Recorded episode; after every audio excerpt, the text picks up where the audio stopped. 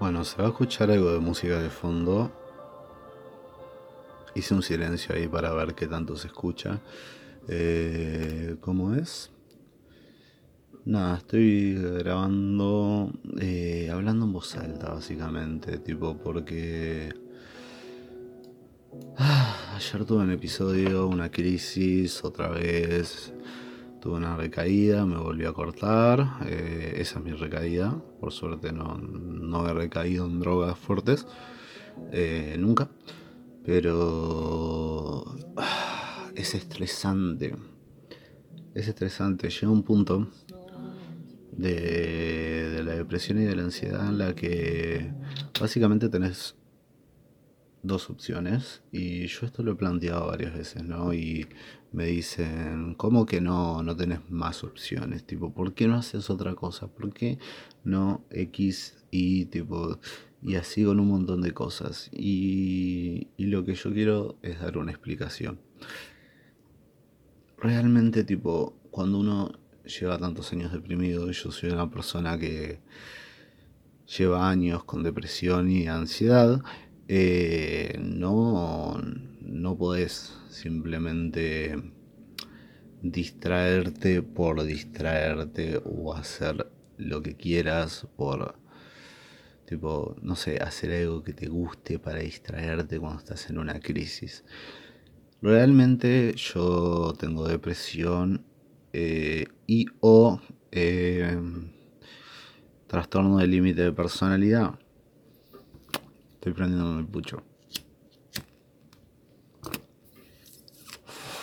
¿Qué, ¿Qué es el trastorno del límite de personalidad? Bueno, el trastorno del límite de personalidad es que podés cambiar de un estado a otro de emociones de una manera muy rápida, muy violenta muy repentina, lo cual afecta obviamente relaciones, afecta... Eh, afecta todo, tipo, afecta todo en tu vida. Porque de la nada vos estás bien y de la nada te sentís mal, sentís que algo malo va a pasar. Eso también tiene que ver con la ansiedad, ¿no? Y, y bueno, tipo, quiero explicar en cierto modo por qué ayer me corté esto como una, como una prueba de, de no sé, de por qué, por qué me corté. Perdón, estoy fumando. Eh, ¿Cómo es? Es un tema complicado, de hecho. Llega un punto en el que uno va perdiendo el disfrute de las cosas durante los años por la depresión, claramente. Eh, hay cosas que antes te generaban disfrute, que ya no te generan disfrute. A mí me generaba disfrute jugar jueguitos en la compu, me generaba disfrute, qué sé yo, tipo eh, escuchar música, ver una peli. Ahora es algo más que hago para pasar el tiempo y no tanto para no tanto realmente como para disfrutarlo, porque sí, hay veces que lo disfruto, pero no es lo usual cuando me siento mal. Tipo, es lo usual cuando estoy bien. Porque puedo decir que después de tipo tres años tratando la depresión, tipo que es distinto a tenerla, porque la llevo teniendo hace mucho más tiempo, Em, creo que la verdad, em, no sé.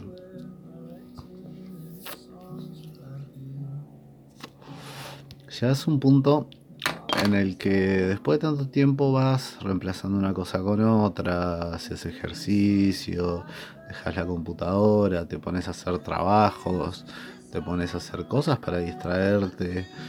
Eh, luego vienen las drogas, obviamente, tipo eh, yo lo primero que tomé eh, fue clonazepam. Y claro, a vos te presentan el clonazepam así de una. Yo tenía 18 años, vivía solo y claro, el clonazepam es una benzodiazepina fuerte. Es una droga fuerte que realmente, no sé, tipo, realmente afecta a tu cabeza, realmente eh, afecta cómo te sentís. Entonces, perdón, me distraigo con Harry Styles de fondo. Entonces, claro, yo empecé a tomar esa droga de muy joven.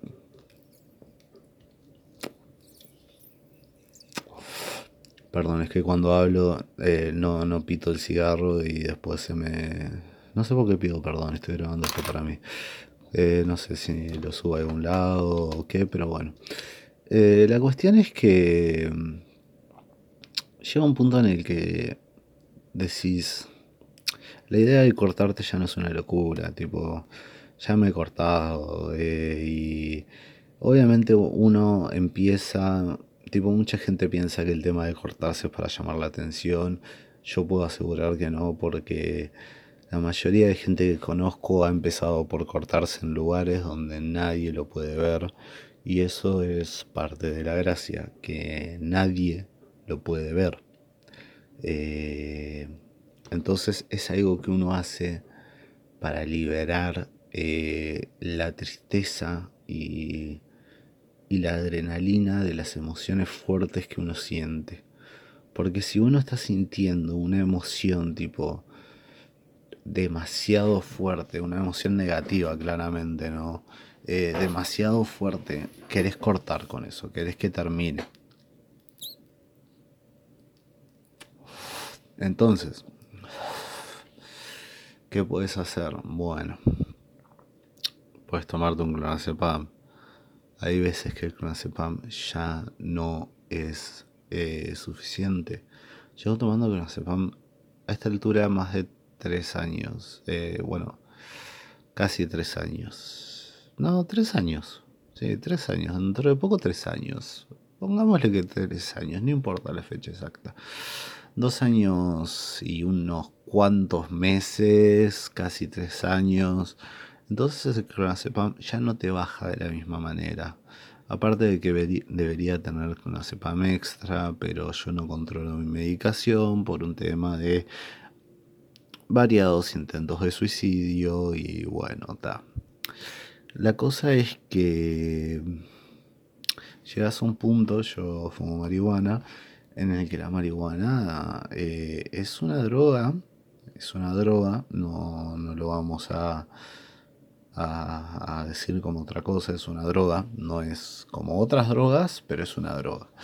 A mí me parece más fuerte el clonazepam que, que lo que vendría siendo un porro. Pero bueno, está. Eso depende de la visión de cada uno y también es cierto que afecta el porro con la medicación y todo, así como afectan mismo las medicaciones con otras medicaciones. Pero bueno, eso es una hipocresía de los psiquiatras que nunca vamos a poder... Eh, nunca voy a entender, la verdad. La cuestión es... ¿Qué carajos, tipo? Eh, en el momento de, de, En el momento de una crisis, ¿no? Tipo, que, sentís que, que no sabes qué hacer. Yo ya llegué a un punto en el que tengo dos opciones, que es o drogarme o em, cortarme. Y realmente ninguna de las dos me gusta. Realmente ninguna de las dos me gusta, pero si tengo que elegir una, prefiero drogarme.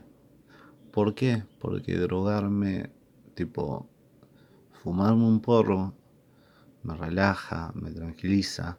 No es igual que cortarme, realmente cortarme me alivia más, pero te deja una marca, te estás lastimando, estás lastimando a la gente de tu alrededor también. Cuando se enteren, conlleva después tener que dar explicaciones, conlleva tener que luego usar vendas, ocultar, tipo eso. Eh, yo ahora este sábado tengo que ir a trabajar y no sé cómo voy a ocultar las cicatrices. Entonces, me parece... Me parece que está... Eh, Si me hubiera podido fumar un porro, me hubiera fumado un porro, pero no fue la ocasión. ¿A qué viene todo esto? A que a que realmente cansa esa situación. Tipo, vos cuando estás en este tipo de crisis ya no podés llamar a nadie, porque ya sabes lo que te van a decir. Y si te dicen las cosas correctas, vos ya las sabés, ya las escuchaste, ya hablaste con la psicóloga. Llevo más de tres años yendo a la psicóloga, llevo más yendo a la psicóloga que al psiquiatra. Entonces, yo ya sé lo que me van a decir, ¿está?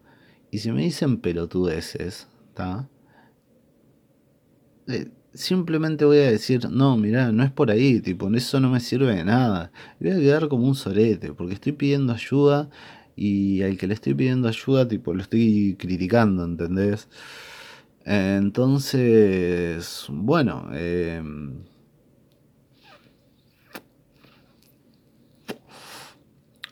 ya no es una opción llamar a alguien, ya no es una opción acudir a alguien. Eh, no lo es. Lamentablemente. Entonces... Bueno, me corté. Me volví a cortar.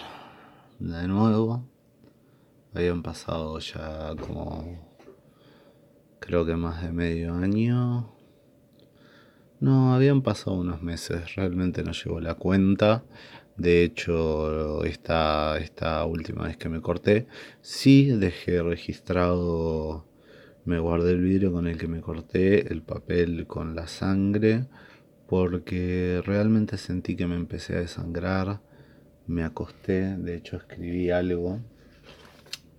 Yo hace tiempo, estando fumado, hice un dibujo que es una trincheta y un porro, porque estaba fumando literalmente tenía un porro armado y una trincheta en, mi escritorio y estaba en crisis. Y puse en inglés, porque a veces pienso en inglés, eh, ¿qué es más, qué es más rentable?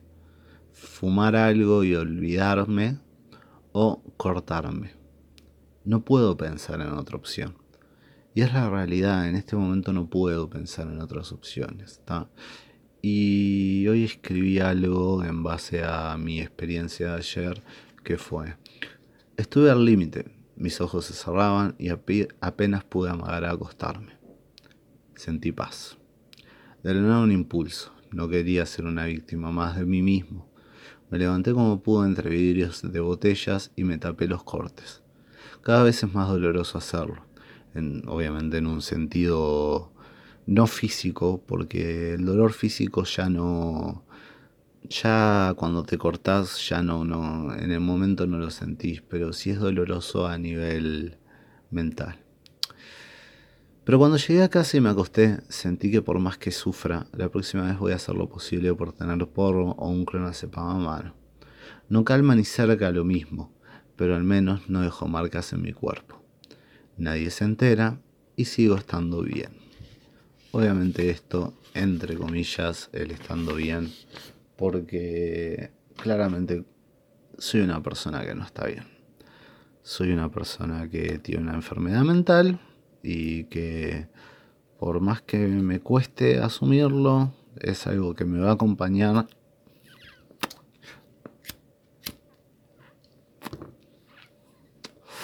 es algo que me va a acompañar en mi vida y es algo que me está acompañando en mi vida y es algo con lo que tengo que aprender a lidiar y es algo con lo que tengo que aprender a que aprender a manejar de una manera correcta y no hacer estas cosas. Recién una amiga me tiró la idea de, bueno, ¿por qué no haces un podcast hablando sobre las cosas que te han pasado? Yo he sido adicto, yo he sido... He robado, he mentido. Eh, odio eso a mí, soy muy buen mentiroso. Eh, he tenido episodios graves de depresión, he tenido tres internaciones. Yo creo que este punto de mi vida, tipo, ya el cansancio te gana y simplemente no...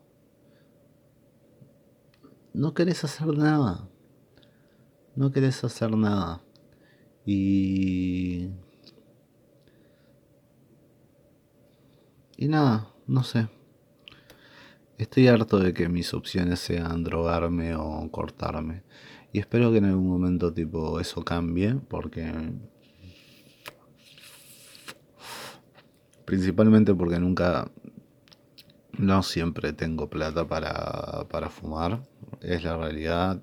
Eh, apenas puedo fumar en la semana eh, porque no tengo un laburo o sea justo ahora tengo un laburo pero acabo de empezar y y tal, no tengo una economía estable, pero, pero me gustaría tenerla solo por eso, por decir tipo, bueno, me compro mi porro y que nadie me rompa las pelotas, tipo, no tener que pasarle eh, explicaciones a mi vieja, no tener que depender de nadie para fumar o no fumar. De hecho, ayer, en, a modo de terapia en el día, tipo a modo de. A modo de ignorar lo que sentía, me puse a, plantar, a germinar semillas y a, y a tener unos tarritos donde poder trasplantarlas luego, tener todo preparado para tener un cultivo. Me gustaría tener un cultivo propio este año y la verdad no soy, no tengo conocimiento sobre eso. Nunca planté, nunca, realmente nunca planté. Si he tenido semillas, he germinado, he tenido esquejes, he tenido plantitas chicas, pero nunca las he podido dejar crecer por un tema de espacio, de discreción, con el tema de la marihuana, todo y aparte es algo que lleva mucho tiempo para que dé sus frutos. Y yo soy una persona impaciente. Entonces, bueno, no sé, simplemente eh, esto es a modo de... Es a modo de analizarme y de decir, ¿puedo hacer un podcast sobre lo que me ha pasado? ayudará a alguien a escuchar tipo lo que estoy diciendo porque parte de lo que le dije a mi amiga que, que fue la que me recomendó hacer un podcast fue el hecho de eh, decir eh, yo ya sé lo que me van a decir yo no puedo llamar a un amigo yo no puedo eh, no puedo simplemente llamar a un amigo porque porque ya sé lo que me va a decir, no puedo llamar a la psicóloga, ya sé lo que me van a decir. Tipo, me van a decir, bueno, pero has progresado, pero estás mejor, pero centrate en eso y, y está bien, tipo, tienen razón. Pero en el momento eso no es lo importante, en el momento eso no te importa, en el momento eso te da igual. Realmente te da igual. Entonces, ¿para qué molestar a alguien llamándolo para que me diga algo que yo ya sé? Y encima, tipo, si me dice algo que, que, que no tiene sentido que no va con, con mi corriente de pensamiento, tipo, decirle, no, mirá, tipo, no, no, no es por ahí. Tipo, quedo re como solete. Entonces, bueno, nada, estoy tratando de buscar formas de corregir eh, las cosas que, que he hecho. Estoy buscando formas de, de tratarme, estoy buscando formas de conocerme mejor. Y bueno, creo que esto puede ser un buen experimento, aunque sea el hecho de decir, hey, hablemoslo en voz alta, compartámoslo con mis amigos, eh, compartámoslo con mi psicóloga, tipo, me puede servir para mostrárselo a mi psicóloga, para mostrárselo a mi madre, para mostrárselo a mis amigos y explicarles qué es lo que se siente, qué es, eh, qué es lo que pasa por esta cabeza, que es un mal lugar. por el que pasan muchas cosas. Entonces, bueno, no sé, simplemente supongo que esto lo publicaré en YouTube como un audio con una imagen de fondo y para la próxima vez trataré de, de grabarme y, y de tener un tema y, y no sé, y cada vez que, que grabe, tener un tema del que hablar, tener algo de lo que hablar que me pueda o no ayudar a eh, hacer catarsis y a ser una mejor persona.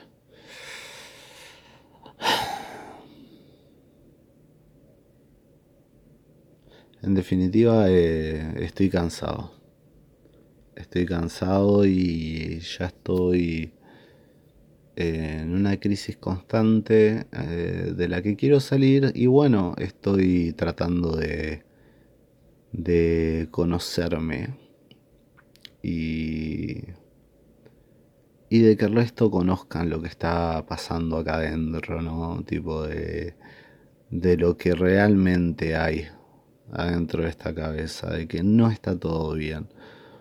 Porque por más que tengo experiencia, por más de que he hablado tipo y he dado miles de consejos a miles de personas, eh, yo soy la persona más complicada que he tenido en mi vida para aconsejarme y y bueno, creo que tener estas cosas grabadas, estas situaciones, estas charlas conmigo mismo grabadas, estos eh, recreos en voz alta me pueden ayudar a, a, no sé, a entenderme un poco mejor.